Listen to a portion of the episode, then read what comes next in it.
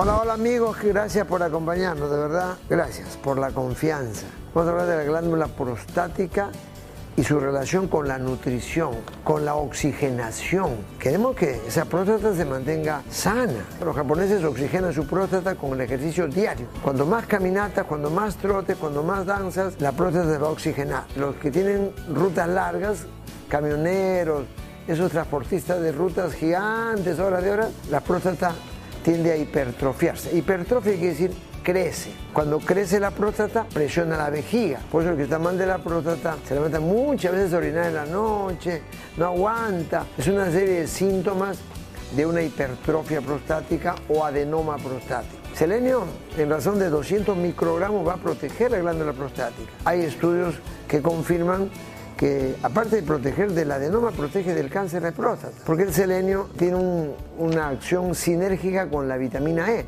con el alfa-tocoferol. Ambos van a oxigenar y como son antioxidantes se potencializan, protegen a la glándula prostática. Está en los espárragos, en los ajos y cebolla. Las algas, desde luego, tiene, apunten esto, 12 veces más minerales que cualquier planta de tierra. Los chinos cuando pasan los 50 años, 60 años, que la mitad de la vida, incrementan sus alimentos con muchas verduras, hojas verdes, bajan la ingesta de carne. Cuando la próstata comienza a tener problemas de oxigenación o deficiencia de zinc, ojo, si pasó los 50, baje la carne a 10% como máximo, aumente las verduras, aumente las caminatas. Los probióticos, al incrementar la flora bacteriana, que se llama la microbiota, van a ayudar a que las bacterias nos ayuden a formar, a fabricar vitaminas protectoras. Miren, la próstata es una glándula que tiene el tamaño del dedo pulgar, de la uña del dedo pulgar. Pero cuando la próstata tiene deficiencia de zinc,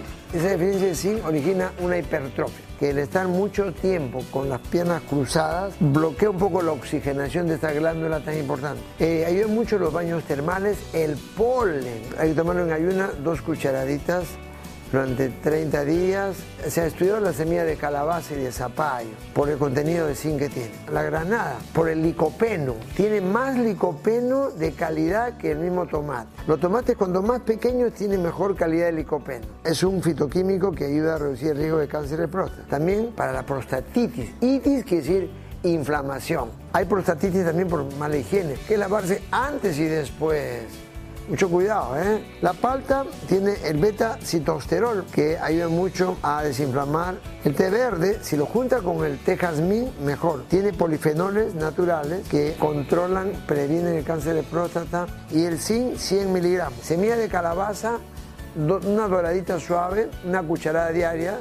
O puede ser semilla de zapallo secado al sol o lo puedes poner en la sartén con un poquito de aceite y pop, revienta la semilla de zapallo sin curar, que no esté curada con color rosado y le pones, o fucsia.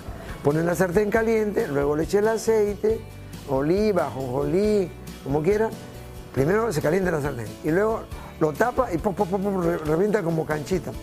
Bota la cáscara y se comen las almendras de la semilla de zapallo. Trate en lo posible de hacer caminatas y bájese del carro 10 minutos cada dos horas. Tengo una oficina, camine 10 minutos, como un recreo.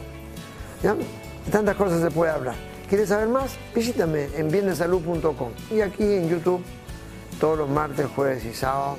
Y pronto, pronto en directo para que ustedes puedan capaz preguntarme. Podemos, podemos hacer algo un poco más dinámico. El cuerpo es un templo, hay que cuidar. ¿Está bien?